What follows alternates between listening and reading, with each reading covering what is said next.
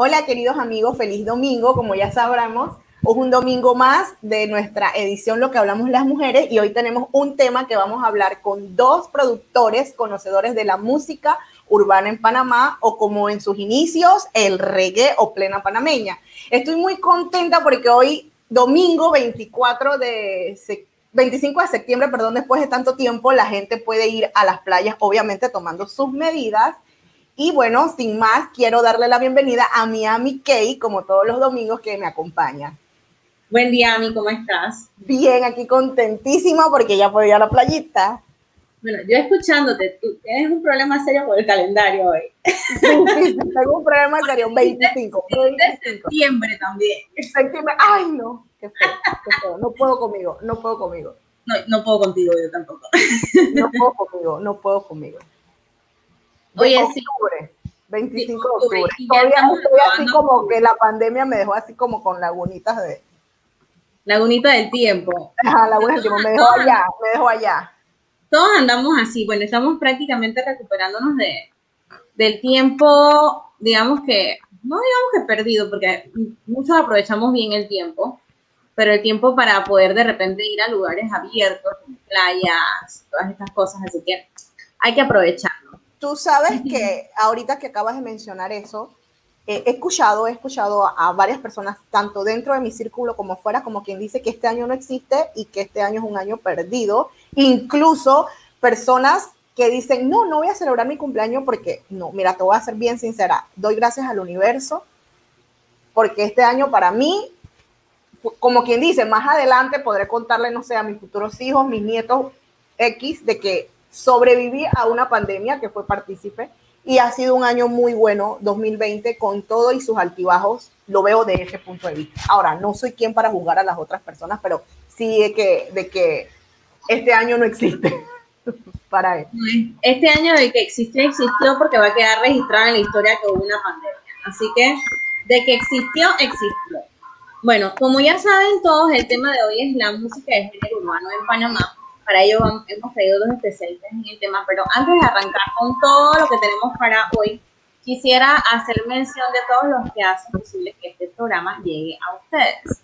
Entonces vamos a ir rapidito con la presentación de nuestros distintos patrocinadores, que son algunos que son muy buenos, gracias a todos ellos, porque gracias a ustedes estamos llegando ahora con muchos más, como que dice features o detalles para ustedes. Primero queremos darle gracias a RG Investment, que ofrecen servicios de alquileres, compra y venta de casas y terrenos, locales comerciales, oficinas y PH, administración de propiedades, trámites hipotecarios. Es decir, todo lo que tú necesitas en el tema de alquileres y todo lo demás, RG Investment es tu gente. Entonces también quiero anunciar a nuestros amigos de Casa Vivo que los invito a que busquen su perfil en Instagram porque ahorita mismo Vivi está organizando un retiro súper cool por una semana allá en Playa Venado Así que métanse al Instagram de Casa Vivo para que puedan conocer de qué se trata este fabuloso eh, retiro que ella tiene ahorita mismo que está organizando.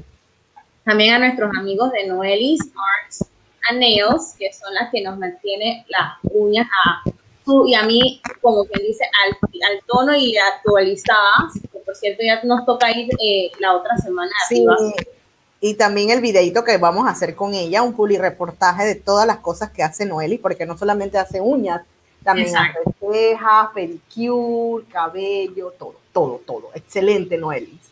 Así es, también saluditos a nuestros amigos de la casa, de la casita Green, que estuvimos por allá hace ya aproximadamente dos semanas, la verdad que estoy añorando volver por allá muy pronto, la pasamos súper rico y que fue un, un, lugar donde la verdad que el ambiente estuvo súper, súper agradable y cool, pues para pasarlo en familia y amistades.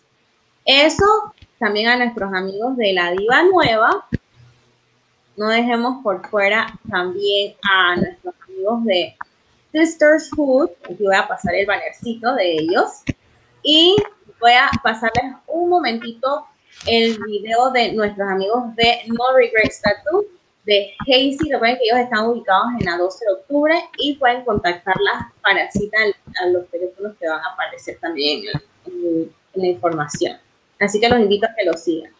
Tenemos todo este tiempo preparándonos para abrir el estudio y estamos más que listas para atenderlos. Estuvimos haciendo diferentes cursos y talleres para lograr tener todas las nuevas medidas de bioseguridad. Agregamos como nuevas capas de seguridad, entre eso pues ahora vamos a estar usando caretas, eh, la bata como esta y todos los protocolos cuando entran al estudio. Bienvenidos a No Regrets.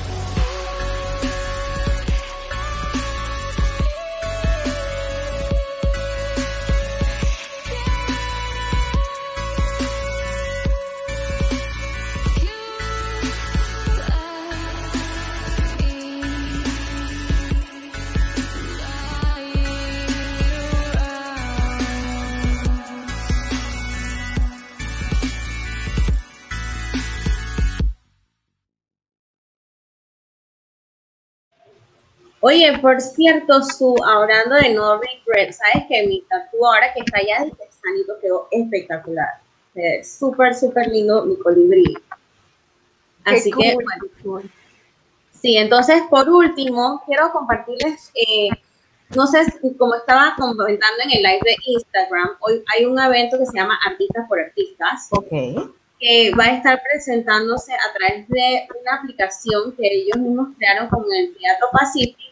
Y entonces la finalidad de este evento es que los, más de 100 artistas que participaron en Tarima van a, eh, eh, participaron donando su talento para que lo que se recaude sea como un aporte a aquellos artistas que no han podido generar algún, algún ingreso a lo largo de lo que ha sido la pandemia, porque como todos sabemos, la industria del entretenimiento ha sido muy golpeada a lo largo de esta pandemia que ha durado prácticamente eh, siete meses y no han podido hacer lo de ellos, que es presentarse en tarimas, en lugares de como discotecas, lugares abiertos, concurridos, donde va mucha gente. Así que quiero dejarles este pequeño video para invitarlos a que participen y apoyen. Es fácil poder eh, participar de esta actividad y apoyar a los artistas. Así que aquí les dejo la información y cualquier pregunta nos pueden también escribir al DM y los conectamos con los amigos de la Fundación Tocando Madera, que tienen más detalles acerca de ese evento que es el día de hoy.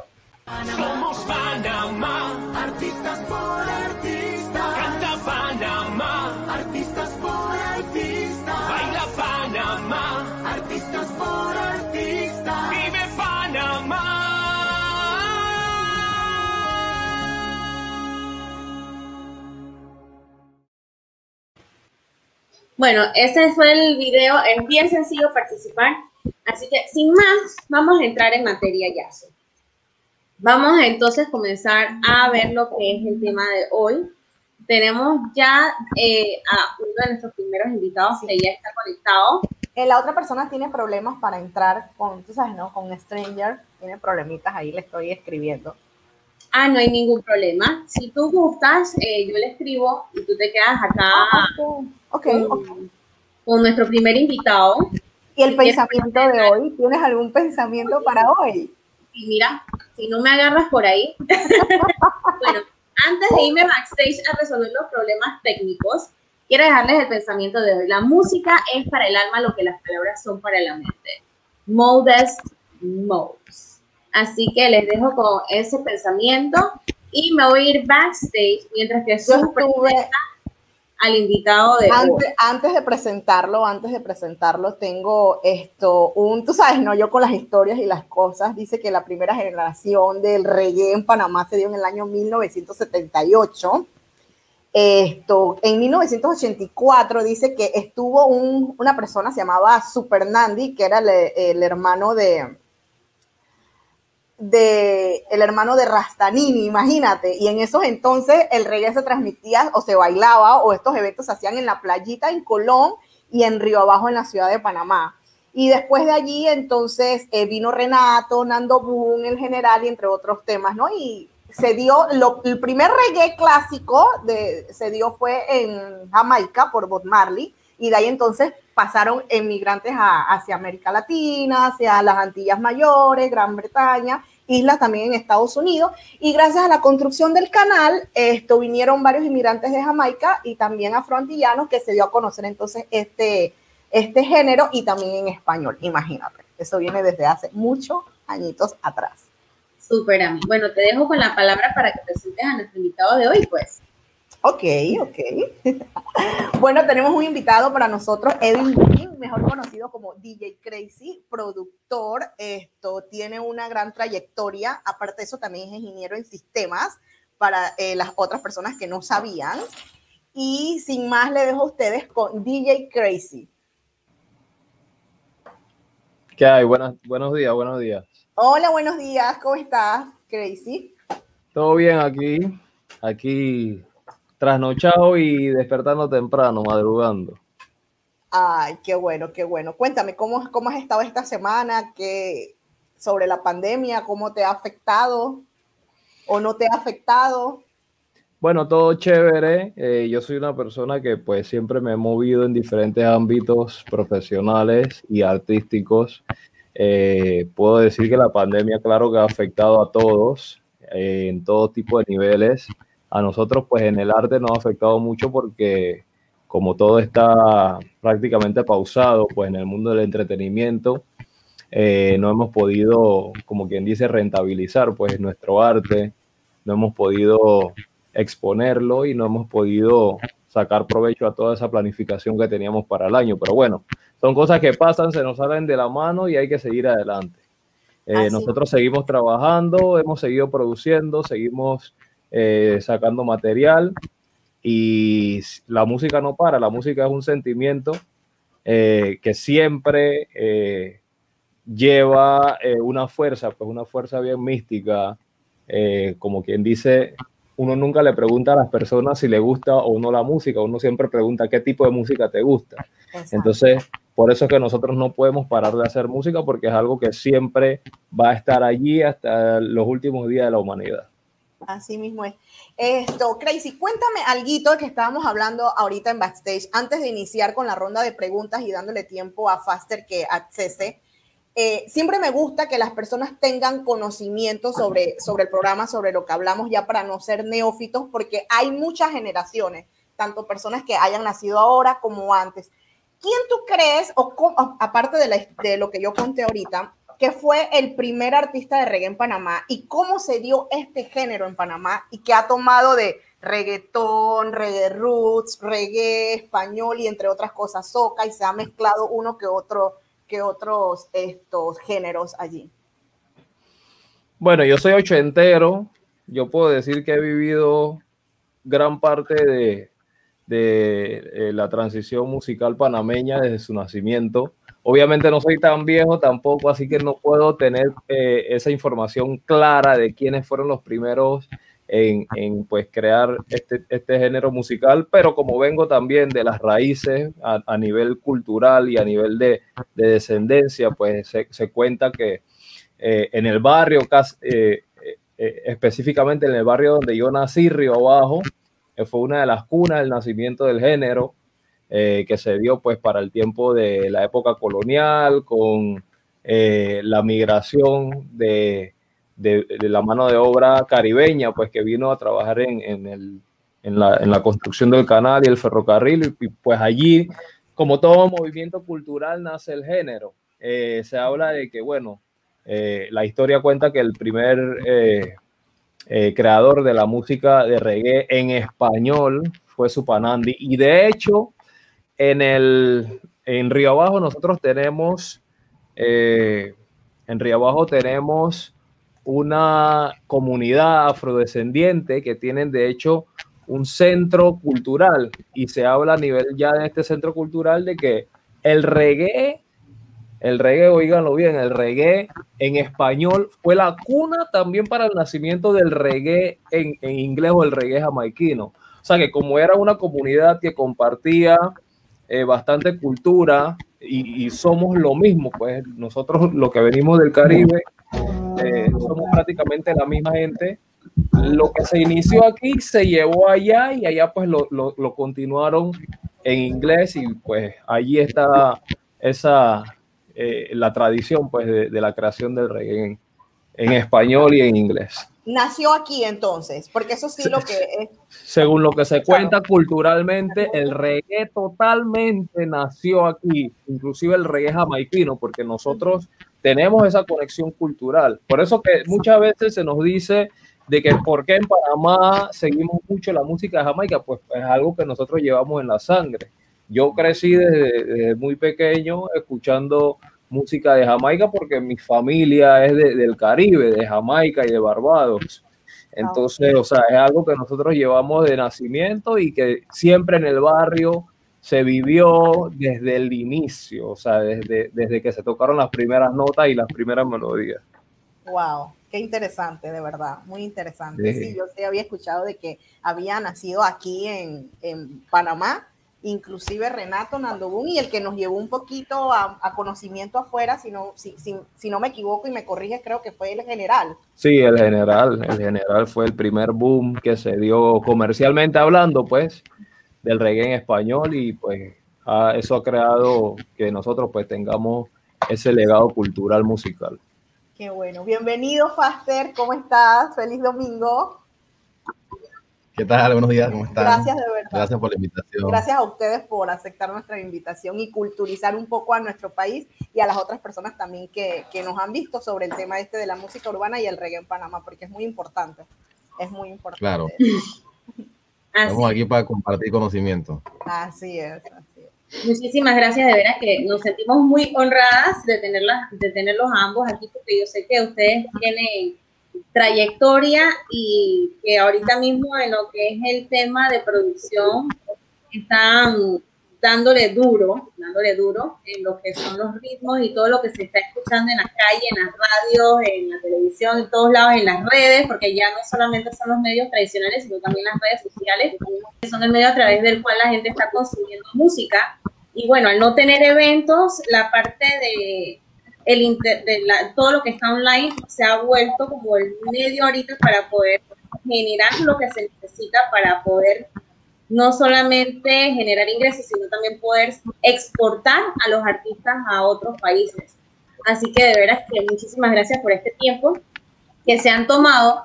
Y bueno, me gustaría iniciar ya para que la gente conozca un poco acerca de ustedes eh, también, a, más de, a, un poco más de detalle. Me gustaría saber eh, cómo iniciaron eh, lo que es la parte de la música y la producción.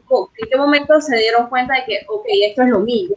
porque todos tenemos un momento en nuestra vida que nos damos cuenta de que realmente es por ahí lo que estamos haciendo. Exactamente. Entonces, no sé si Faster, que acabas de unirte, te gustaría comenzar con, con la respuesta a esa pregunta.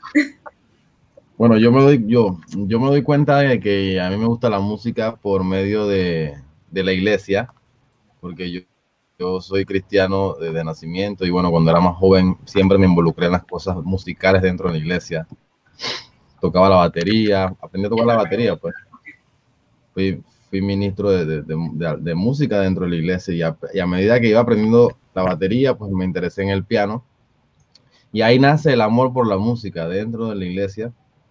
Y luego pues lo hago mi trabajo y mi estilo de vida hasta el día de hoy, ya hace más de fácil 20 años de que yo aprendí a tocar música en la iglesia. Eso fue alrededor de los 13 años. Ya tengo 32, así que son sí 20, 21 años de ser músico y, y bueno, lo convertí en mi trabajo y en mi hobby. Oye, qué cool. Qué cool. eso me encanta, eso me encanta. Tengo, yo sé que conozco a varios que han iniciado en, en, en, la iglesia desde pequeños su cultura hacia la música y se dan cuenta y después entonces salen al exterior al mundo exterior, por decirlo así. Mm, sí. ¿Y qué nos cuentas tú, Crazy? Bueno, yo nací con la música también prácticamente. Desde muy pequeño siempre tenía esa afinidad pues hacia los instrumentos musicales. Eh, yo estuve eh, para el tiempo de, mi, de, mi, educación pues colegial, estuve en bandas musicales, yo toqué clarinete, fue mi primer instrumento. Estuve en la orquesta musical de mi colegio y pues allí pues como quien dice se, afianza mi amor por la música. Eh, aprendí a escribir música, aprendí a leer música y aprendí a tocar de oído, que es algo que, que es un poquito difícil de desarrollar. Y pues ya eh, cuando iba saliendo del colegio, eh, como también soy amante de la tecnología, mezclé una cosa con la otra y pues la tecnología me llevó a experimentar con, con lo que es la producción musical. yo hacía para mis inicios eh, mezclas pues musicales para coreografías, para presentaciones del colegio. Eh, fui DJ de la escuela, eh, me, me, contrataba muy temprano también para hacer eventos y demás. Y, y, pues me fui por allí experimentando con la tecnología y con lo que ya había conocido musicalmente. Empiezo a producir y pues gracias a Dios puedo decir que tengo un poco más de 15 eh, años ya produciendo así a nivel comercial, desde la primera vez que, que pude llevar una canción al, a la emisora pues, y hacerla pública. Se puede decir que tengo un poco más de 15 años. Qué bueno, qué interesante. Sabes que eh, no sé si me sacas de duda, no todo músico sabe leer música. Te lo digo porque mi primo es músico y él toca eh, la flauta, toca saxofón y clarinete y, no todos, yo sé que no todo músico sabe leer música. Y, sí, porque la música es, más que todo un sentimiento, ¿no? Eso es algo que se lleva adentro. Yo pienso que muchos de los músicos nacemos con eso y nos damos cuenta en el camino que tenemos esa, esa facilidad porque lo aprendemos rápido y por eso que para un músico hoy día mucho no es, no es importante saber de lectura o de escritura, ¿no? Eso se enseñaba más que todo antes. Yo lo aprendí porque, digo, yo estuve en una banda musical y en la banda musical era, eh, era eh, necesario leer música. Nosotros teníamos las partituras mientras tocábamos y, en la orquesta musical también teníamos que saber de partituras y demás, pues. Eh, pero eso fue un conocimiento adicional, porque todo lo demás te puedo decir que yo lo aprendí de manera empírica. Entiendo. Y si ahorita te ponen un clarinete, lo tocarías. Dice que claro. lo que jamás se olvida. Claro que sí, digo, ese es uno. Yo siempre digo que por ahí me voy a comprar uno, porque ahorita mismo no tengo el instrumento, pero sí, yo creo que eh, por ahí me vuelvo loco y, me compro uno y empiezo a tocarlo de nuevo, porque eso, yo toqué clarinete, uff, casi 6, 7 años, así que eso no creo que se me haya olvidado. Qué bueno, qué bueno.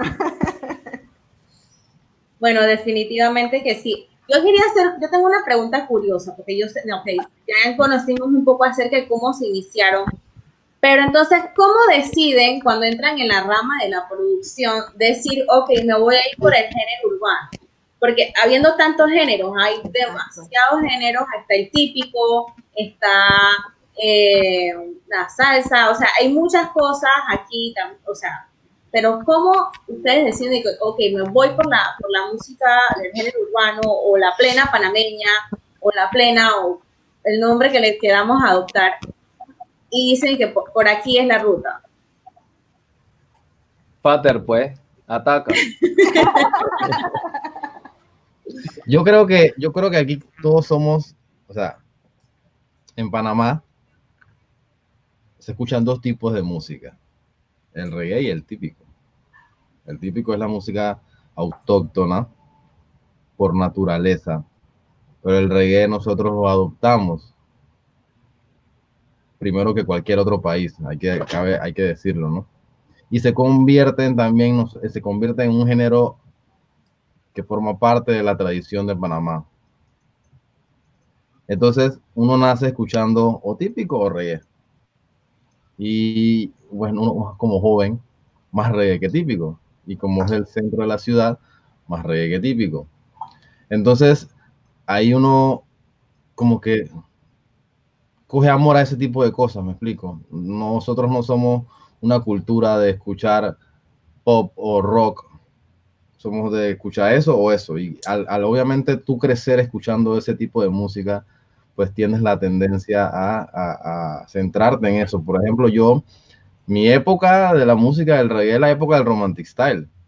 O sea, yo crecí escuchando a Darío, al Rookie, a Angel Fast, a Mr. San, a Tommy Rill, a Macano, a, a toda esa camada de artistas de la era romántica y cuando yo hago mis primeros éxitos musicales, tienen mucha influencia en el romantic style, porque crecí escuchando eso. Entonces, fue como que apliqué todo lo que escuchaba y lo hice a mi manera, ¿no? Pero siempre con esa esencia. Y yo creo que va por ahí, ¿no? De lo que uno creció escuchando, de lo que más uno lo rodeaba, del entorno, lo que escuchaban los vecinos, donde uno vivía, y es así, yo siento que es, pura influencia de la niñez. Súper, súper. Sí, sí, voy a agregar algo ahí. De hecho, eh, eh, Faster tiene mucha razón. O sea, aquí lo que llevamos más de 10, 15 años haciendo música, sabemos que son, y lo que le, le, estamos metiendo, pues a nivel ya de negocios y nivel comercial, sabemos, tienes que saber cuáles son los géneros que predominan en el, en el mercado donde tú estás haciendo música, porque es una de las claves básicas para poder hacer negocio con, lo, con el arte, pues saber qué es lo que predomina. Y es como dice Faster, nosotros nacemos o con típicos si eres un poco más del interior, etcétera, y si eres de la ciudad, del barrio, del gueto, vas a nacer con reggae para arriba y para abajo desde chiquito. Entonces, eh, como nosotros tenemos eso tan arraigado en nuestra cultura, es fácil para nosotros, desde que venimos eh, pequeños, eh, conectarnos pues, con esa influencia musical. Se nos hace muy fácil crear en ese ámbito y por eso es, que nosotros empezamos a hacer ese tipo de música. Como le dije al inicio, yo lo hago porque eso es lo que yo he escuchado desde que nací, eso es lo que, lo que mi familia se escuchaba. Eh, digo, y nosotros escuchábamos salsa y demás, pero eran géneros que no son, no, no tuvieron su nacimiento aquí, pues y nosotros no sabíamos cómo hacerlo. Eh, entonces nosotros vamos a hacer lo que sabemos hacer y lo que nosotros nos nace naturalmente, ¿no? Ok, qué bueno saber eso. Eh, la siguiente pregunta es, ¿qué ha sido lo más difícil y también lo más gratificante que les ha tocado vivir dentro de este movimiento cuando como trabajador de, músicos, de productor? Pues? Bueno, yo, yo puedo decir que lo más trágico que me ha pasado es haber sentido en algún momento de la carrera como músico o productor sentir que no tenía ideas. Y claro, con 20 años de, de trabajo uno tiene un momento donde uno siente que, que no, hay, no hay ideas. Eso es más difícil que quizás que no te abran la puerta o que tú toques puerta y no te quieran ayudar, porque en, ese proceso de que uno está entrando en el negocio y no te quieren apoyar, todo ser humano siente que ese es un obstáculo y por naturaleza los obstáculos el ser humano tiende a saltarlos. Muy pocas personas toman el obstáculo como para sentarse y echar para atrás, sino que la mayoría busca como, hey, esto tengo que lograrlo aunque me digan que no, voy a conseguirlo aunque, porque ese es, es la naturaleza humana, para las pruebas y los obstáculos y seguir adelante. Pero sí, la parte más trágica yo siento que en un momento fue como sentir que no tenía ideas musicalmente hablando, porque después de rendir tanto en la música y haber dado tantas canciones a las personas y que las personas lo cantaran, llega un punto, llegó un punto en mi carrera que sentía que lo que hacía sonaba igual que siempre. Entonces, fue como un, fue un pequeño complicado sentarse, eh, analizarse, buscar alternativas. A veces uno culpaba como que lo que tenía, las herramientas, como que tengo, es que nada más tengo estos programas de sonido, es que nada más tengo estas bibliotecas, pero al final no era eso. Al final era como que una un lavado de cerebro, una reestructuración y también iba de la mano con lo que estaba pasando en el género. Entonces, bueno, en ese proceso yo conocí al artista al cual manejo y yo puedo dar fe de que él es una persona que él sabía cero de música, pero él me ayudó mucho inconscientemente, porque no fue que me dijo, hey, te ayudo, sino que inconscientemente en su naturaleza yo entendí muchas cosas de cómo había cambiado la música en Panamá y cómo logré adaptarme a ese nuevo cambio y a ese nuevo proceso para seguir brindando música. Fue como una mancuerna del artista con el productor, cambiar la idea ayudó mucho. Y la satisfacción más grande que tengo en la música siempre ha sido, yo creo que para cualquier productor, la verdad, la satisfacción más grande es poder estar en un estadio o estar en un concierto donde haya muchas personas y saber que lo que tú haces, que lo que es tu don o tu talento, muchas personas lo bailen o lo canten. O sea, porque es algo que, que tú regalas, que tú brindas, es algo que tú que es tuyo, es algo que podrás morir y siempre va a ser tuyo, es algo que tú hiciste, que tú creaste y que muchas personas puedan cantarlo o bailarlo, es como esa satisfacción personal de que, wow, lo que yo hago la gente lo, lo vive, pues lo tripea. Entonces eso es lo que uno se puede llevar, es lo mejor.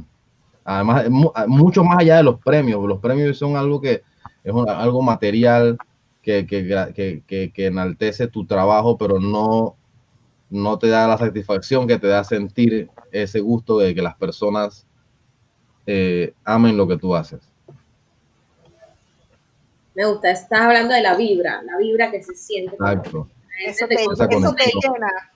No, es que debe ser, yo me imagino que se debe sentir este, el hecho de que miles y miles de personas canten algo que, que tú en un momento cuando lo estabas creando me imagino que, ay, voy a poner esto aquí, espero que guste, o sea, porque uno lo hace con, ustedes lo hacen con amor, con pasión, con el, con el hecho de, de, de llenar ese esa necesidad del músico o del artista de que guste lo que ustedes están haciendo.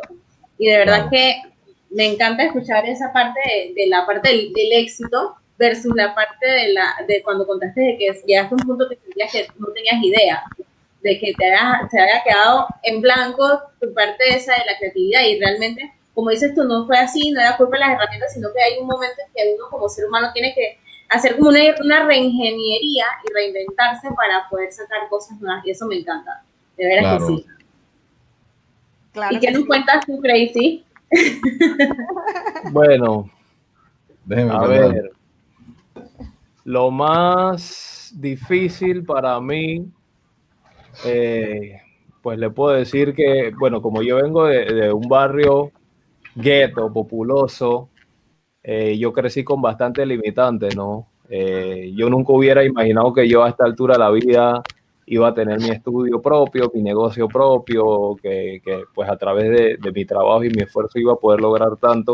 Y lo más difícil para mí era, eh, una vez que ya yo logré salir del gueto, pues con mi carrera tecnológica, era poder dedicarme a mi pasión sin perder ese esfuerzo que yo ya había hecho para poder lograr otras cosas. Obviamente la música es, eh, es una carrera que requiere mucho esfuerzo, que, que genera mucho, eh, muchos beneficios, pero que demora, no es, un, no es algo que se logra al instante, ¿no? Entonces, ¿cómo yo podía mantener esa mejoría, mi estatus de vida, sin tener que abandonar lo que yo había hecho para poder salir del gueto y poderme dedicar a la música. O sea, yo, yo sabiendo que la música no me iba a pagar, ¿cómo yo puedo mantener mi vida? Entonces, para mí fue, yo tuve varios momentos en mi vida en donde yo tuve que decidir abandonar la música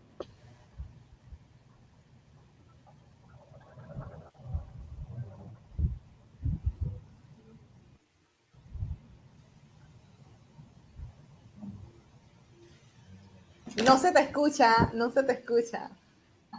Ah, gracias, Algo pasó con, con Crazy, algo pasó con Crazy. Debe ser, acuérdate que nosotros dependemos mucho de lo que es la estabilidad de, del Internet. Así que vamos a esperar a que, a que Crazy retome. Y entre tanto Crazy retoma, ya estoy de vuelta. Ah, ok, ya, ya, volviste. qué, qué, locura con esta conexión aquí, loco. Wireless. ¿Con quién estás? ¿Con quién estás?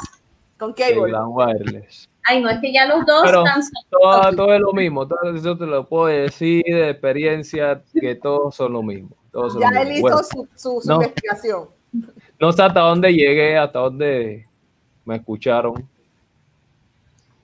como ¿Hasta te, qué de- punto me escucharon? En el momento en que te friseaste, mi mente se puso así como que eh, en pausa. Estabas hablando algo so- ajá, sobre Bueno, yo estaba, yo estaba hablando de que, de- voy a echar un poquito para atrás, estaba hablando de que, pues para mí se me, a, a mí se me hizo un poquito difícil arrancar en esto de la música a nivel de negocios porque ya yo tenía, o yo había comenzado una carrera en la tecnología, o sea, yo usé mi carrera tecnológica para salir del gueto y poderle, poder mejorar mi vida, poderle darle una mejor vida también a mi mamá, eh, comprar la casa donde vivo, poder invertir en mis cosas y etcétera, ¿no? Entonces, a mí se me hizo difícil entrar al mundo de la música a nivel de negocio porque como Faster sabe y como lo saben muchos colegas, cuando uno empieza en la música, uno tiene que dedicarle mucho tiempo, a veces sin ver un solo real, muchos años pasándola difícil y, y sin recibir ingresos. Y entonces yo me decía a mí, ¿cómo yo hago esto? Si ya yo me mudé, yo tengo que seguir pagando mi casa, yo tengo que seguir pagando mis vainas, se me, se me hacía muy complicado, pues, y entonces yo llegué, en varios momentos yo tuve que, que salirme de la música, Faster lo sabe, que yo conozco a Faster también de hace muchos años, nosotros nos conocimos creo que en 2007, por allá 2008, y nosotros pues eh, comenzamos desarrollando ese, eh, nosotros podemos decir que somos de la generación que eh, pues subió sin, sin tener ningún tipo de guía, ningún tipo de nada, o sea, a pulmón, nosotros con conocimiento empírico fuimos desarrollando la música que ustedes escuchan hoy, la música urbana, es la generación que nosotros fuimos creando, porque nosotros a, a nosotros nadie nos enseñó de que "Hey, esto es así, el, el negocio es así, que sigan por este rumbo, por esto, nosotros tuvimos que darle a puño y patada. Entonces, eh, para mí era muy difícil abandonar eso porque era mi pasión, pero yo tenía que hacerlo porque yo tenía que seguir manteniendo eh, mi, mi, mi, mis, cosas al día, pues.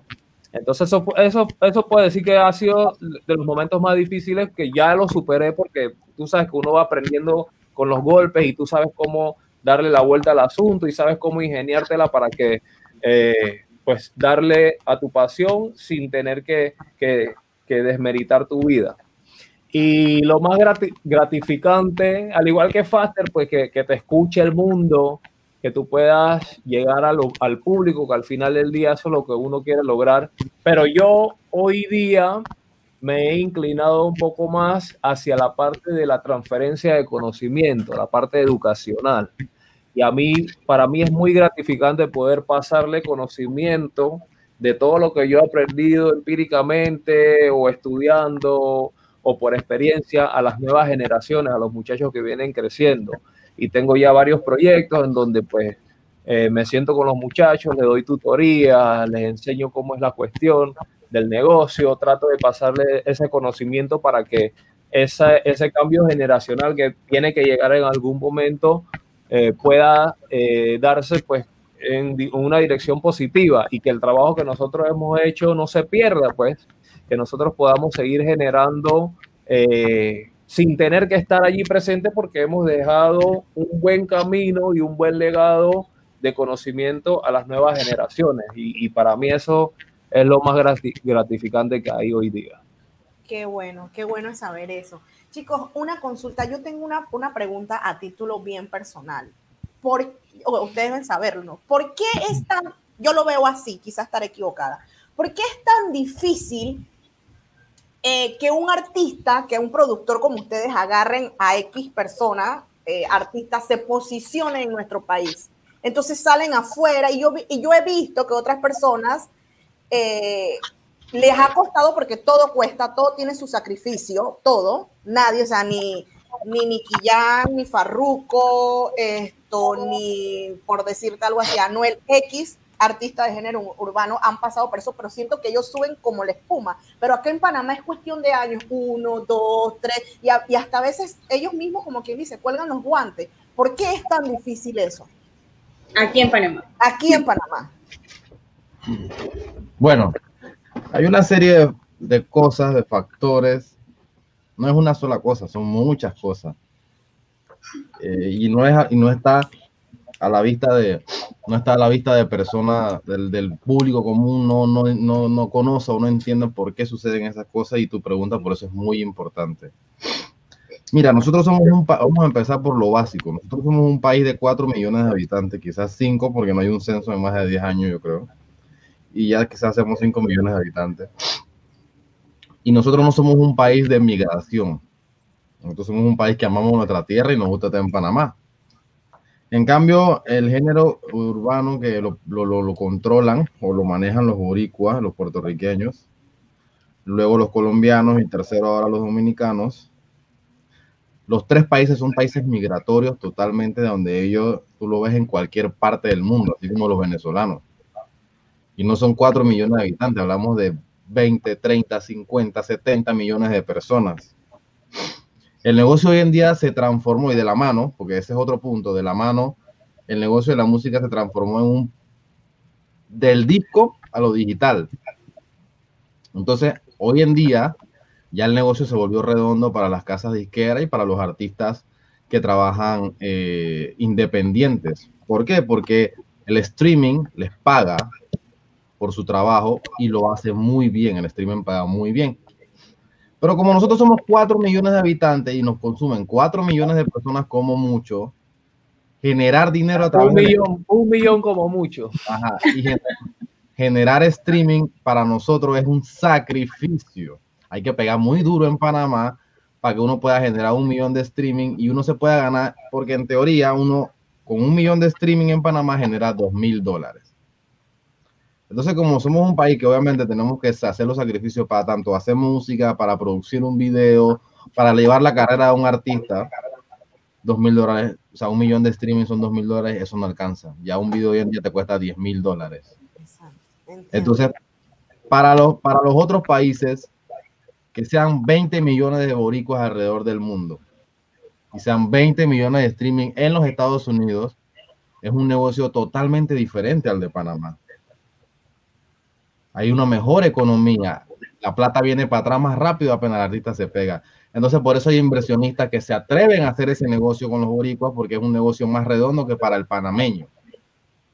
Y todo eso a la hora de invertir 2, 3, 5 millones de dólares se estudia. Ellos dicen cuántos ustedes son, cuántas personas van a consumir esa música, cuánto tiempo te demoras en pegar, históricamente cómo ha sido. Entonces, son factores que influyen mucho para que los inversionistas también pongan sus ojos en Panamá y digan en Panamá si hay talento, porque lo hay, pero cuánto tiempo me toma recuperar ese dinero. Y es que si lo voy a retomar, porque también depende. Entonces, son dos de los factores y pueden haber muchos más, hay muchos más en verdad, que, que, que, que dificultan que el artista nacional tenga éxito por mucho talento que tenga, porque sea como sea, influye el talento, pero este es un negocio. Y, y, a veces decimos y escuchamos a muchos artistas que dicen que no, que nosotros los, los panameños no nos apoyamos, los artistas no se apoyan entre sí y por eso no somos como los boricos, que ellos se apoyan entre sí y se pegan. Sí, pero yo siento que en uno o dos años más vamos a desenmascarar esa realidad de que eso no influye tanto, porque ya este año y desde el año pasado los artistas panameños han empezado a, a colaborar entre sí y se van a dar cuenta que eso no es que genera el gran éxito que tienen ellos ayuda, pero realmente esos dos puntos que te dije, donde nosotros somos un país muy pequeño y no migratorio y realmente el centro de la música es en Estados Unidos y en países donde hay muchos habitantes, nos dificulta mucho eh, poder tener éxito. Claro que lo logramos, claro que van a salir uno cada cinco años porque por talento nos imponemos y lo conseguimos, ¿no? En el caso de Sech, tiene una muy buena inversión detrás que creyó en el artista y consiguió éxito teniendo talento. O sea, se juntaron dos cosas buenas, pero arriesgaron, ¿no? La empresa que lo firmó arriesgó y lo consiguió. Y eso es muy difícil de conseguir. Ese es el problema. Qué bueno, de verdad. Esa era una, una pregunta que siempre me hacía. Y, inclusive creo que con Crazy conversamos eso una vez. Eh, yo le pregunté eso a él con el tema del artista que él está eh, manejando, que tenemos amistad en común y siempre me quedaba esa duda allí. Él pudo en su momento despejarme eh, la duda, pero igual la quise formular aquí porque hay muchas personas que hablan sin saber el porqué de eso. Es fácil criticar, pero no sabemos el trasfondo de las cosas. Y ahora ahorita que gracias, Faster, me despejaste esa duda y a las personas que nos están viendo ya entonces sabemos. y exhortamos a aquellos panameños que consuman la música propia, porque también hay un dicho que dice que nadie es profeta en su tierra. Conozco también a otras amistades que son artistas, que no los voy a mencionar, que ellos han ido, ponte, eh, países afuera, Guatemala, hacer y todavía la edad que tienen están como que tratando de, y viene la generación nueva de los millennials, que eso como que mata, pues. También, también, también hay, también hay, eh, tropieza mucho eso el mismo público panameño. O sea, yo, lo, yo, te, hice un en vivo en estos días y estaba hablando sobre eso. Y realmente el panameño no apoya, el panameño no apoya su música, es muy difícil, hay que arrastrarlos, hay que, el artista tiene que estar pegado para que, tú, para que te apoyen. Y ni tanto, porque te pongo un ejemplo, por ejemplo, los puertorriqueños, el público puertorriqueño, Daddy Yankee puede cantar hoy en el Choliseo en Puerto Rico, hoy domingo, y eso está lleno, solo él lo llena, vende todo, se vendió todo, no sé qué. Y el domingo que viene a hacer otro show ahí mismo y vuelve y llena. Entonces, aquí el panameño ve a Sech el domingo y primero que todo, 50 palos la entrada. Ah, pero será porque está tan cara, loco, no sé qué vaina, pero ah, pero qué, ¿por qué? Se llenó, se llenó. Pero viene el otro domingo y te aseguro que no se llena. Sí. Y entonces Ajá, y entonces viene la clásica y que no, pero si Sage tiene plata, ¿por qué nos cobra tanto a nosotros que somos de, su país? Pero apoyen, o sea, tienes que apoyar lo tuyo para que los pelados sigan sumando. Entonces, por para agregar algo ahí por la línea que, que, que, dice Faster, lo que dijo al inicio, que es bien interesante, el tema de, del mercado y el tamaño del mercado es súper importante. Eso es importante en cualquier negocio. Por eso que los negocios hacen estudio de mercado, porque tú tienes que saber dónde tú vas a meter tu plata y cómo la vas a recuperar para atrás.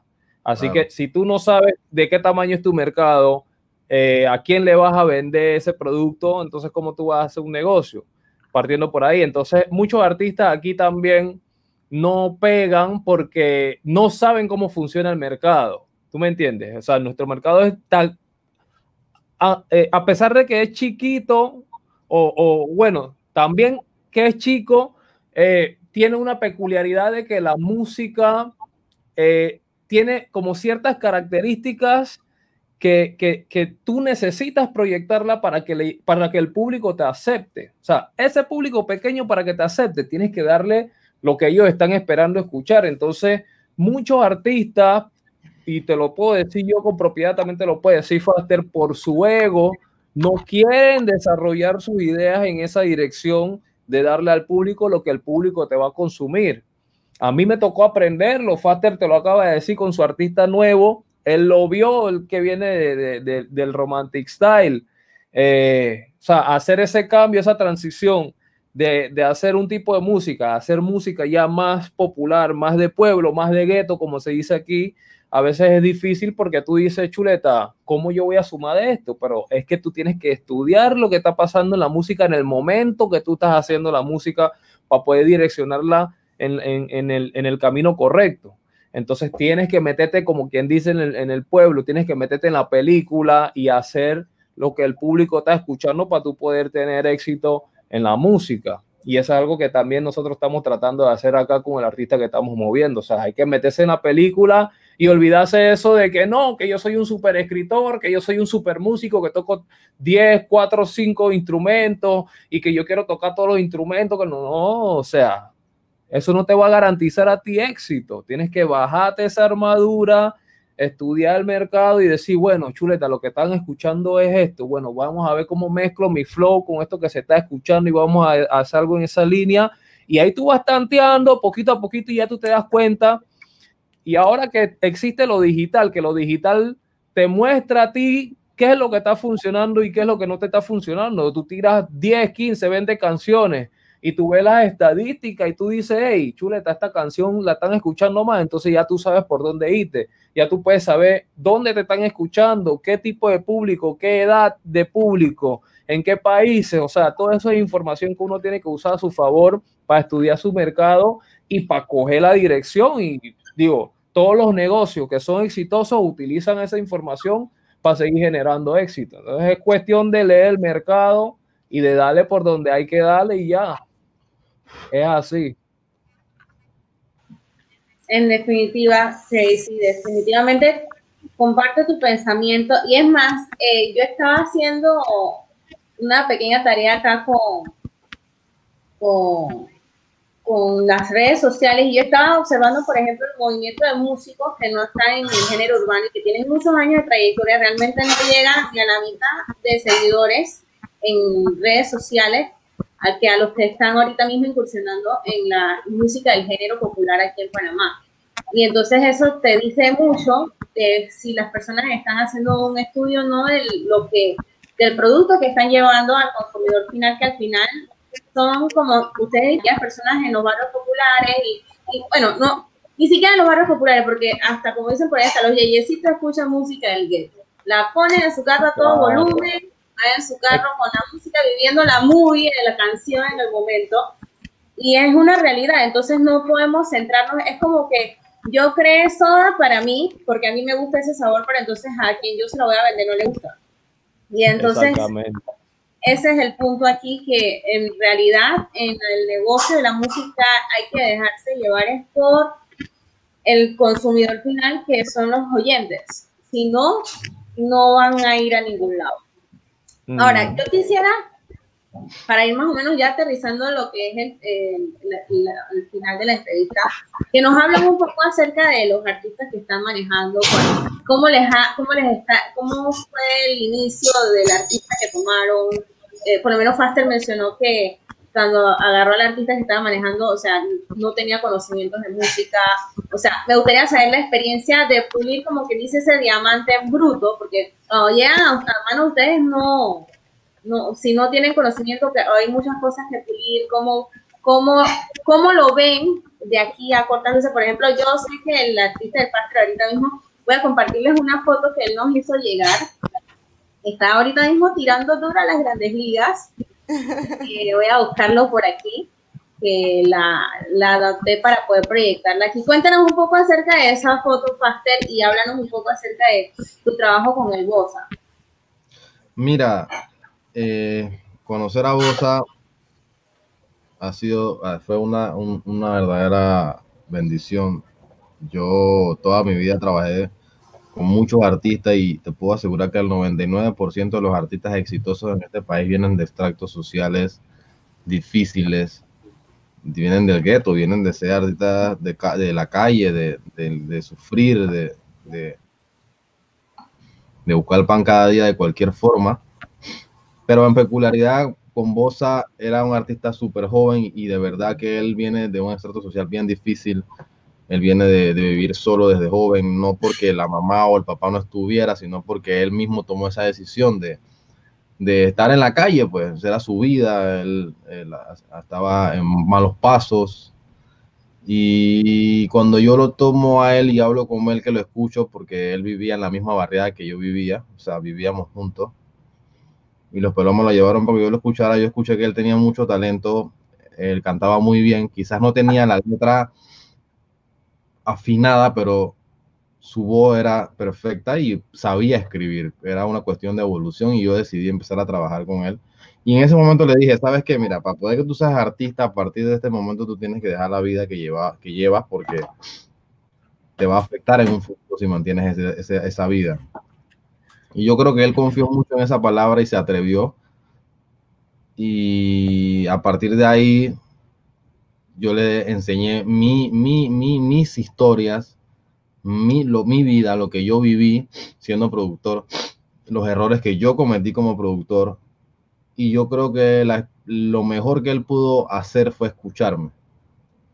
A pesar de que siendo un pelado con ese tipo de, vida, él supo tener los oídos muy abiertos y decir, sabes que si tú lo dices, porque tú, si tú lo viviste y lo dices es porque es así. Él, cada cosa que yo le enseñé, cada, o sea, tú puedes hablar con él, cualquiera persona puede hablar con él y él te va a decir que cada cosa que él realmente sabe de la música es porque lo escuchó de mí y siempre he tratado de tener la, comunicación con él en todo tipo, aunque no sea de cantar, aunque sea un trabajo de management, en este caso de manager, de repente yo tengo que hacer algo, yo se lo explico. Yo le digo, mira, ¿sabes qué? Vamos a hacer esto por esto, por esto, por esto, y vamos a conseguir esto, esto y esto, para que él sepa y aprenda que no es porque simple y sencillamente a mí me, me da picazón hacerlo, pues, sino porque esto tiene un fin. Y él ha sido esa persona que cada cosa que ha aprendido conmigo lo ha, lo ha llevado, lo, se lo ha quedado, pues, no lo ha desechado. Y eso me ha enseñado mucho a mí, me ha enseñado mucho a mí a cómo sobrellevarlo, a cómo mantener una buena comunicación, a cómo sacar éxito, porque hablamos en la parte de manager, pero cuando nos sentamos a hacer producción, es como que, ¿qué tienes ahí? ¿Qué traíste? ¿Qué música? Bueno, esto es, traje esto. Mira, él subió un preview recientemente de una canción que él me dijo, cuando él llegó, me dijo, me gusta esta canción, Rantan. Yo le dije, cántala. Y él la cantó y todo, y yo le dije, mira, el coro no me mata, le dije, pero yo no soy Dios, o sea, si a ti te gusta y tú tienes la vibra, yo voy a confiar en eso, yo voy a hacer mi parte, que es hacer la música, y vamos a ver qué dice la gente. Vamos a subir un preview. Subimos el preview y obviamente la canción tuvo casi 4.000 comentarios y más de 200.000 reproducciones en Instagram. Y ya eso me deja saber que realmente yo no me la sé toda. O sea, yo me sé algunas, pero no me las sé todas. El man tenía razón en la vibra que estaba sembrando con la canción y pinta que la canción puede ser un éxito. Entonces yo creo que esa comunicación, esa base de poder cada, de poder compartir decisiones y que, y que porque yo soy el manager, yo me la sé toda y si no me gusta a mí, no le va a gustar a nadie, eso no es así. Yo creo que eso es un grave error. Eso hay que, al artista hay que dejarlo fluir en muchas ocasiones. Si uno modifica cosas, pero uno modifica cosas cuando ya uno conoce la estrategia del mercado, por ejemplo, palabras, cosas que de repente a cierto público no le pueden gustar, o sea, cosas muy mínimas que son detalles dentro de la canción, pero que sí hacen diferencia a la hora de estrenar una canción pero en vibra y cosas así, siempre lo dejo fluir porque yo sé que ese es su parte de su, eso es parte de su talento. Entonces ha sido una super experiencia conocerlo, trabajarlo, llevarlo al punto donde estamos hoy en día. Eh, ha sido de verdad que algo bien importante para mí, me explico. Él hoy en día es una persona totalmente distinta a la que era hace 5 o 6 años atrás. Tiene otro tipo de pensamiento, otro enfoque, y yo creo que la música realmente, en pocas palabras, la música lo salvó, ¿me explico? Me encanta lo que acabas de decir y cómo él también se ha dejado llevar, dejado guiar, porque es muy importante aquí la disciplina, porque yo he escuchado mucho una frase que usan que la disciplina mata al talento. O sea, o sea, si no tienes disciplina, si no escuchas lo que te están diciendo, si no te dejas guiar, entonces no importa cuánto talento tengas, puedas tener, no vas a llegar porque no estás escuchando las voces de las personas que tienen un poco más de experiencia que tú. Es verdad. Así que es muy importante. Es muy importante lo que tú acabas de decir. Y aunque no lo creas, la disciplina eh, forma parte de, de la personalidad de la, de la gente. Eh, hay muchos artistas como él muy talentosos los artistas que crecieron con él en el momento que se hizo un grupo, pues los dos están retenidos lastimosamente, son artistas muy talentosos, pero son artistas que fuera del artista, la parte humana, la parte del ser humano como persona, tienen errores, pues como cualquier ser humano tienen derecho a equivocarse y hacer cosas que no están bien. Y pues hoy en día, pues obviamente, por la sociedad, por las, por las normas de, la, de, los países y las cosas que han hecho porque no están bien a la luz, han tenido que pagar sus errores, ¿no? Y es parte de la vida, pero esas decisiones y esas malas actitudes y acciones que tuvieron en algún momento han hecho que parte de su carrera o su vida hoy haya pasado en blanco. O sea, pudieron haber estado en otra posición artísticamente hablando, mucho más pegados con éxito, con una carrera encaminada y ya es un tiempo, ya es un tiempo que está perdido. Pues estar encerrado sí, limita el trabajo y, y, y, les cuesta. Ahora, créanme que salir luego de tanto tiempo y volver a la luz pública y empezar de nuevo cuesta más que el principio. Ahora va a ser un poco más difícil porque ya, ya la gente está con una lupa mirando lo mínimo que tú haces para señalarte, aunque no hayas hecho nada, y ya confunden lo profesional con, lo, con la vida personal. Entonces, ya no te ven como el artista del principio que viene del gueto, sino como el artista que miran con lupa a ver qué errores trae para señalarlo. Y eso va a pesar mucho en la carrera de los artistas. Entonces, eso es parte de también poder tener éxito. O sea, hay que, no solo lo, no solo lo artístico, sino la vida personal hay que saber llevarla. Porque, porque aunque sea, aunque tu vida artística esté separada de lo personal, si haces algo malo en lo personal, eso te va a afectar artísticamente. En definitiva, es cierto. Así que los artistas que nos están escuchando, los que tienen mira a poder posicionarse, tienen que cuidar mucho también la parte personal, no es porque, ay, yo soy artista y, y no importa lo que digan los demás, o sea, hay que pensar también en cuidar la parte como, ¿quién dice las apariencias? O sea, cuidarse mucho del qué dirán y de lo que uno va a hacer, porque lastimosamente el ser humano tiene tendencia a hablar y a juzgar muchas veces sin saber lo que, lo que puede haber pasado detrás, pero sí hay que cuidarse mucho para evitar todo este tema. Eh, voy a compartir rapidito un video aquí para que Tracy nos hable un poco acerca de entonces el artista que tiene a continuación. Me pones mal, mal, mal, mal, mal. Oye, oye, oye, oye, oye. Yo canadía salí. A cambia la lírica. La segunda. Tú tienes lírica aquí que están fritos.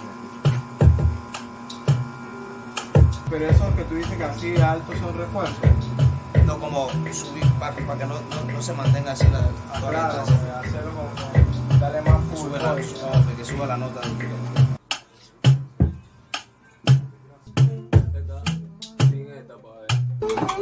ready ahí, vamos a hacerlo un...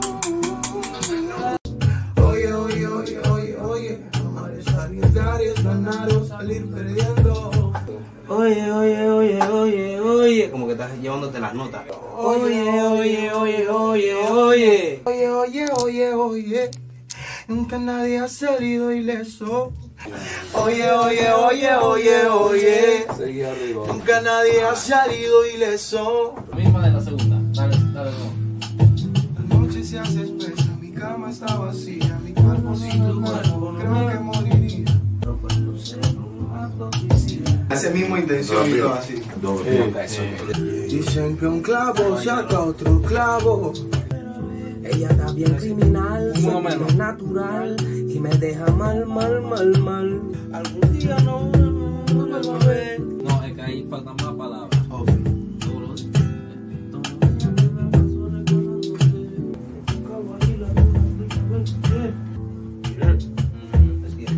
Días me la paso recordándote. Te tocaba y la luna brillaba en tu piel. Esa noche de locura en aquel hotel. Un par de manes quedaron regados. Le dimos la californiana y quedó así. Y le metemos este vasito.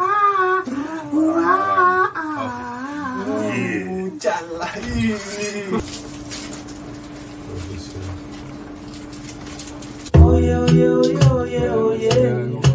Nunca nadie ha salido ileso. Oye, oye, oye, oye, oye. Oye, oye, oye, oye, oye. Nunca nadie ha salido ileso. Oye, oye, oye, oye, oye. Amar es arriesgar, es ganar o salir perdiendo. Bueno, Crazy, háblanos un poco acerca del Dream Team y de tu artista. Bueno, mira, primero, antes de hablar de la historia de cómo nosotros comenzamos, voy a hacer una pequeña observación para que quede claro. Ahí escucharon en el, en, en la- en el, en el video cómo iba evolucionando la canción y al final el audio de, de la canción final es otra vaina totalmente diferente. Ese es algo de lo que hablaba Faster ahorita al inicio, de que muchas veces los artistas uno tiene que dejarlo fluir, pero al final uno como productor tiene que saber dónde tú quieres llevar ese producto, hacia qué público tú lo vas a mostrar y qué ajustes hay que hacerle para que eso suene, pues para que le guste a la gente y para que tenga un resultado a nivel de mercado, ¿no? Entonces eso es muy importante. ¿Cómo nosotros comenzamos eh, a trabajar con el Dream Team? Mira, eh, yo trabajé por un tiempo eh, con una productora nacional que se llama Event Music. Allí fue donde prácticamente eh, yo desarrollé gran parte de mi carrera musical ya a nivel público, pues allí fue donde pues yo digo que pues adquirí lo que me faltaba de conocimiento para poderle dedicar a la música como negocio. Y entonces, cuando yo estoy allí, yo decido de que hey, yo puedo hacer esto también y yo puedo de repente en algún momento del futuro tener mi propia productora, tener mis artistas y pues llevar mi idea musical. Yo desde el 2013 que construí mi estudio con mucho esfuerzo y sacrificio, eh, decidí pues empezar a producir artistas ya dándole un toque eh, personal, un toque propio, eh, de buscar una identidad, buscar una dirección. Y pues al inicio mi productora se llamaba Nova Music, tuve varios artistas, entre ellos estuvo BCA, que fue parte de, mi crew, estuvo Tari, estuvieron otros artistas también. Y pues hasta el 2019 fue que yo decidí retomar, como le comentaba al inicio de, nuestra entrevista, a mí muchas veces se me ha dificultado el tema de la producción musical porque es un negocio que toma tiempo en rentabilizarnos y entonces hay veces que tenemos que, por lo menos a mí me ha tocado pues salirme a hacer otras cosas de mi carrera profesional y pues retomar. Yo decido retomar en el 2019 luego de estar varios años buscando artistas, buscando eh, ese empuje, pues cómo volver a retomar el proyecto y, y, de sentir pues que iba a tener algo bueno. Cuando escucho a Fausto, que se llama el muchacho con el que estamos trabajando, que ustedes lo conocen, eh, ya Fausto yo lo había escuchado un par de años antes, creo que en el 2012, 2010. Yo creo que Faster también estuvo, si no me equivoco, allí en un programa que hicimos, que fuimos jurados en Canal 21 hace uh -huh. mucho tiempo. También estuvo, bueno, no sé si estuvo Faster, creo que estuvo Bombo, Bombo. Eh, y BK. Bueno, no sé, no me acuerdo si Faster. Faster, ¿tú estabas ahí? No, yo no. ¿Tú no ok, era BK y Bombo entonces. BK, exacto. Eh, ya yo había escuchado a Fausto y pues tenía mucho talento, pero él como que no tenía una dirección musical y pues yo tampoco estaba metido, como quien dice, buscando artistas, ¿no? Y pues por coincidencia, en el 2019, eh, mi socio, que es amigo personal mío, productor también, Panapola, eh, pues lo conoce y empiezan a trabajar un par de proyectos. Yo no sabía, pues él me enseña los proyectos que está trabajando y yo escucho la voz y yo, hey, esa voz yo creo que yo la reconozco. Y él me dice, no, con un muchacho así que se llama Fausto, que no sé qué, yo, hey, ya, yo, yo sé quién es, que no sé qué. Él me dijo que el muchacho estaba buscando un proyecto musical también, pues con quién asociarse. Que eso es lo que, lo que está funcionando ahorita desde hace un par de años atrás, en que productores se asocian con, con cantantes eh, o, cantautores y pues hacemos como una mancuerna de trabajo y vemos hasta dónde podemos llevar el, el, proyecto. Pues yo como productor y, compositor de música y pues el artista como compositor de letra y compositor de, de canciones. Pues. Eh, Fausto se acerca y pues escuchamos su proyecto, escuchamos que tiene buen talento, buenas canciones, tenía buena vibra también desde el inicio y pues decidimos atacar con el proyecto. Eh, le cambié el nombre a la productora de Nova Music, la cambiamos a Dream Team Music porque nos identifica más a nosotros como un equipo de trabajo. Y pues fui uniendo piezas con otros colaboradores. Eh, llamé a un pana mío que es productor de, de visuales y productor de contenido web.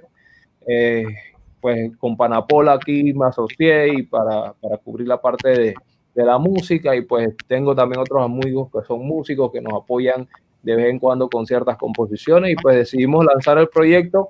Y para tener ya que un año de haber lanzado específicamente nuestro primer proyecto, nosotros decidimos romper con todo y lanzarnos full a la calle sin, sin creencia, como, como quien dice por ahí independientemente de lo que estaba pasando en la calle, nosotros teníamos que, que, probar un poquito, pues, de qué era lo que, lo que nosotros podíamos hacer y decidimos tirar un álbum de 11 canciones con diferentes canciones en diferentes ritmos, diferentes melodías, diferentes contenidos y eso nos iba a dar nosotros el, el, la luz, pues, o, o, o, o, nos iba a dibujar el camino en que, en que íbamos a tener que seguir para poder tener éxito. Y gracias a Dios, a un año de haber eh, lanzado ese álbum hemos tenido bastante éxito, nos han llamado para muchas colaboraciones. Eh, Fausto logramos meterlo como cara del verano de Telemetro, eh, o sea, nos han llamado a nosotros sin tener que salir a buscar cosas que antes que antes que, eh, que uno antes pues tenía que, salir a tocar puertas y, y, meter por aquí, meter por allá y, y eso nos da a nosotros esa satisfacción de que el proyecto se está escuchando, se nos acerca mucha gente para colaborarnos, que eso es impresionante. Y pues nosotros estamos tratando de buscar darle eh, esa pequeña diferencia que todavía sentimos que, que hace falta en el mercado de combinar el sonido del gueto, el sonido de la calle, el sonido popular, con un poquito de, contenido más lirical, más de contenido musical. Estamos haciendo una mezcla ahí bien extraña y creo que, que, nos ha ido bastante bien con eso porque somos como una propuesta nueva pues a lo que, a lo que ya se estaba escuchando. Y pues Fausto es un muchacho que se deja manejar bastante, él tiene su flow, tiene su talento, eh, pero le ha tocado también pues adaptarse un poco a lo que está pasando actualmente a nivel musical y pues con nuestra ayuda, así mismo como Faster lo dijo, nosotros nos tenemos que sentar con él, revisarle eh, lo que él escribe, cambiarle ciertas cosas, darle forma pues a su, a su talento y tratar de guiarlo en una dirección que nosotros sabemos que pueda funcionar y que pueda generar algún tipo de impresión. Muchas veces no es que, que estamos buscando generar dinero de una vez, pero estamos buscando generar más que todo una impresión en el público para que el público vaya aceptando el producto y para ir creando esas bases que, que son eh, atractivas, pues, para que nos vean con buenos ojos, con, que nos vean con, como buen producto y que podamos llevar ese producto hacia otros mercados, que al final del día esa es la meta que todos tenemos aquí. Eh, como, como ya lo hemos conversado, nuestro mercado es súper pequeño, y es bastante limitado a nivel de contenido y nosotros tenemos que siempre hacer lo que hacemos en miras de que nosotros vamos a sacar nuestra música hacia otros mercados para que nos consuman y pues poder hacer rentable nuestro negocio. Así que a nosotros nos ha ido bastante bien, a pesar de que, digo, estamos en la pandemia, sabemos que nos ha afectado un poquito porque estábamos ya, como quien dice, despegando eh, en el trencito de de, la carrera musical, pero eh, yo veo todo con, siempre con optimismo, con ojos positivos. La pandemia, así como ha afectado, también nos ha ayudado a replantear ciertas cosas, nos ha ayudado a crear más, nos ha ayudado a que, pues, como los artistas no están tan ocupados, eh, los artistas que están establecidos no hayan eh, dado de su tiempo, pues, para colaborarnos y, y todo se ve como positivo siempre, ¿no? Así que nosotros estamos dándole fuerte, eh, tenemos muchos planes para este año que viene. Este año que estamos cerrando, no sé cómo vamos a hacer porque tenemos más proyectos de, lo, de los días que, y, las semanas que faltan en el año, pero tenemos que, que, que meterle full velocidad y, tratar de sacar todo lo que teníamos, por lo menos para, para cerrar el año y que el año que viene eh, arranque con, con, con pie fuerte igual. Qué bueno es escuchar eso, que ambos se mantienen activos y bueno, esto, cómo ha sido su trayectoria con estos chicos que ustedes manejan.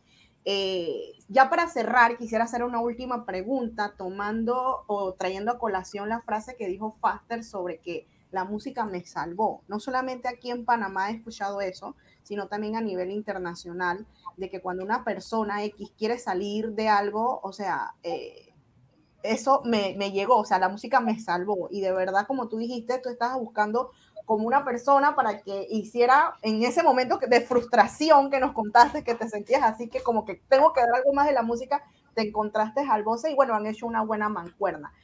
¿Qué mensaje le darían ustedes a la nueva generación que está incursionando en este género urbano? Y también qué mensaje eh, aportan para la sociedad panameña y afuera también, ustedes como productores, porque sí, sí también he, escuchado en algunos eh, gremios o grupos objetivos de personas que dicen, no, el que escucha reggae es maleante, o, no le hagas caso a ese man, o, mira cómo está peinado, y en realidad simplemente estereotipamos a las personas sin conocerlo, la esencia eh, pura y verdadera de, de estas personas.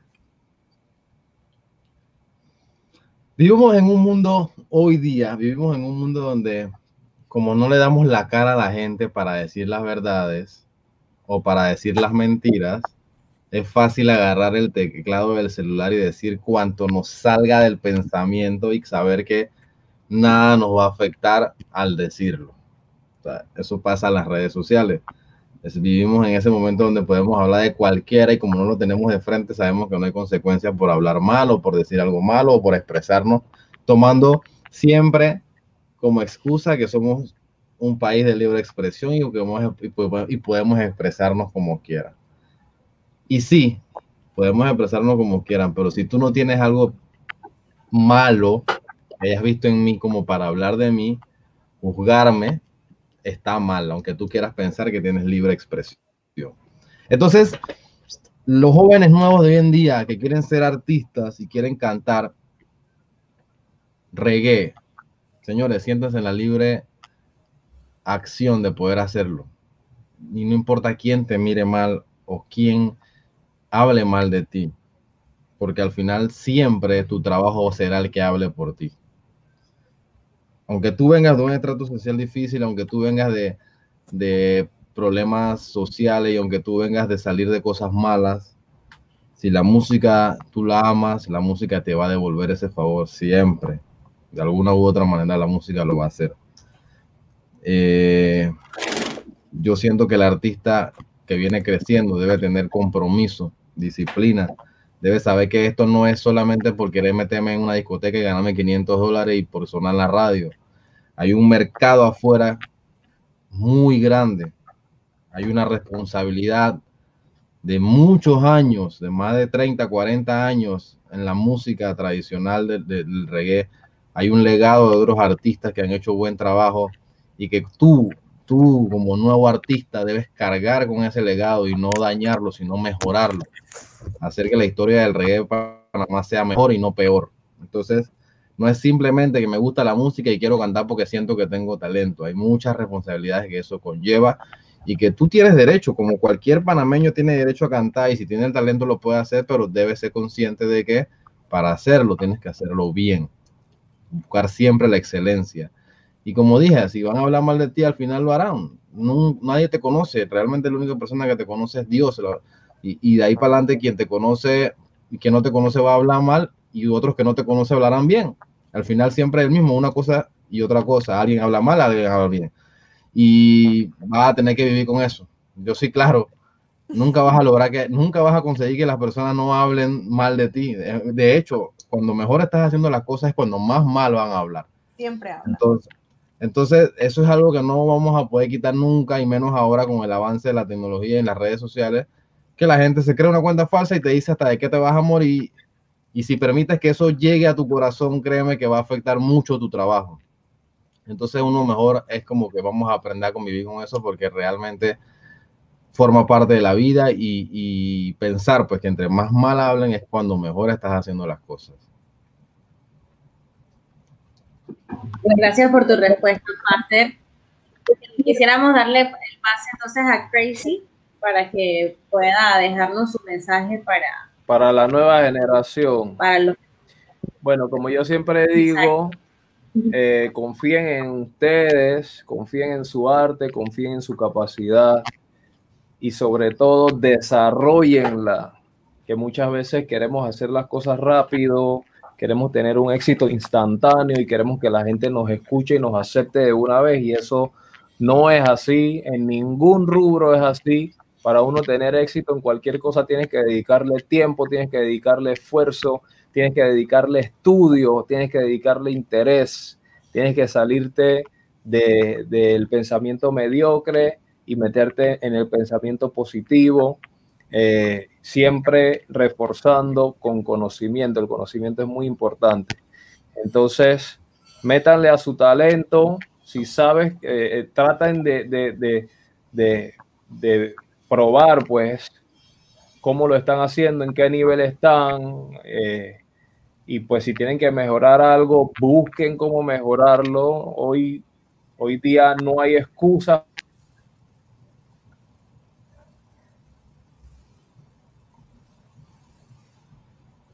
Nuevamente, se nos, se nos con el ya no demorará por allí ya como Keila, no te escucho. Ok, Ya, regresé. Ya regresé. Rápido. Qué locura con esta conexión. Bueno, como iba diciendo, vivimos en una época en la que la información está al alcance de todos, no hay excusa para no aprender de cualquier tema. Eh, todos los temas están disponibles en Google o en YouTube y puedes aprender lo que sea. Si necesitas aprender a tocar piano, necesitas canto, necesitas aprender cómo es que se escriben los éxitos, todo te sale. Entonces, no hay excusa. Eh, todos tenemos la información al alcance de nuestras manos. El que tiene celular, todos tenemos la información ahí y hay que desarrollar su arte. Eh, toma tiempo, no se desesperen, no bajen la guardia y si tienen que bajarla por un tiempo, regresen apenas tengan el chance de nuevo, porque a veces la vida es así, a veces hay que echar un poquito para atrás porque bueno, te golpearon. Tienes que ponerte tu curita, sacudirte la rodilla, coge tu toalla y seguir para adelante. Entonces, el consejo es ese, denle, hey, y algo que yo le puedo decir de la experiencia y Fater no me va a dejar mentir todo el que le dedica el tiempo suficiente a la música va a tener éxito. Todos, todas las personas que yo he visto y he conocido en la música que le han dedicado el tiempo suficiente, y cuando te hablo de tiempo suficiente pueden ser 3, 4, 5, 10 años, y no han parado y la han seguido y han evolucionado y siguen metiéndole. Todos, todos, todos han tenido éxito todos han tenido éxito, han tenido su momento, han tenido eh, esa canción que, eh, como dicen los expertos en la música, todo artista está a una canción de que le cambie la vida. Nada más necesitas una canción para que te cambie la vida. Ya depende de ti lo que tú vas a hacer con ese éxito que te da esa canción, ¿no? Entonces, por eso es muy importante la preparación, para que cuando llegue ese éxito de esa canción, tú sepas qué vas a hacer con eso si lo vas a mantener o vas a dejar que se te esfume o no lo vas a aprovechar. Entonces, hay que tener conocimiento y hay que estar claro hacia dónde uno quiere llegar, qué necesitas para llegar hacia allá y invertir lo que sea necesario. Tiene que estar dispuesto a meterle como sea, cuando sea, con quien sea y a lo que sea. Así que ese es mi mejor consejo. Qué bueno, de verdad. Gracias, gracias nuevamente por tenerlos aquí. Fue un honor, mucho conocimiento, mucho talento. En Panamá manejamos bastante talento, tanto musical como en producción, que son ustedes. Y la verdad, les, por parte de lo que hablamos las mujeres, que y yo le deseamos todos los éxitos del mundo. Los queremos ver más allá de las grandes ligas. Así es, así es. Y de veras que reconocemos su esfuerzo, eh, que ha sido bastante, y sabemos que van a cosechar muchísimos éxitos de lo que están haciendo ahora, porque son como, como mismo Crazy acaba de decirlo, vienen, no vienen trabajando decir que de, de ahorita, sino que tienen años y ustedes mismos van a ver los frutos del trabajo de años que están que han venido realizando y que van a seguir realizando. Así que de veras que muchísimas gracias por el trabajo que hacen, por la música que están creando, porque la música de verdad que es algo que como decía al principio, es algo que alegra el alma. Tú puedes estar todo dado, pero tú, te suena la música que te toca la vibra y por ahí mismo te pones a bailar, a cantar y, te cambia el ánimo totalmente. Así que eh, la música es algo que es muy, muy significativo en la vida de muchas personas, porque todos tenemos nuestra, nuestra canción que nos llena o nuestros temas que nos llenan. Y de verdad que gracias por, por hacer esa maravilla, eh, por hacer crear ese tipo de, de, música que realmente llenan la vida de las personas. Así es. Bueno, gracias por la invitación, en verdad, y cuando gusten. Bueno, como no, nos despedimos entonces. Eh, gracias, Master, gracias, Tracy, y los esperamos el próximo domingo que vamos a tener como invitado a Jan Deport hablando de cómo plasma Panamá a través de sus creaciones. Gracias, gracias, gracias por la, por la invitación. Nos vemos. Gracias.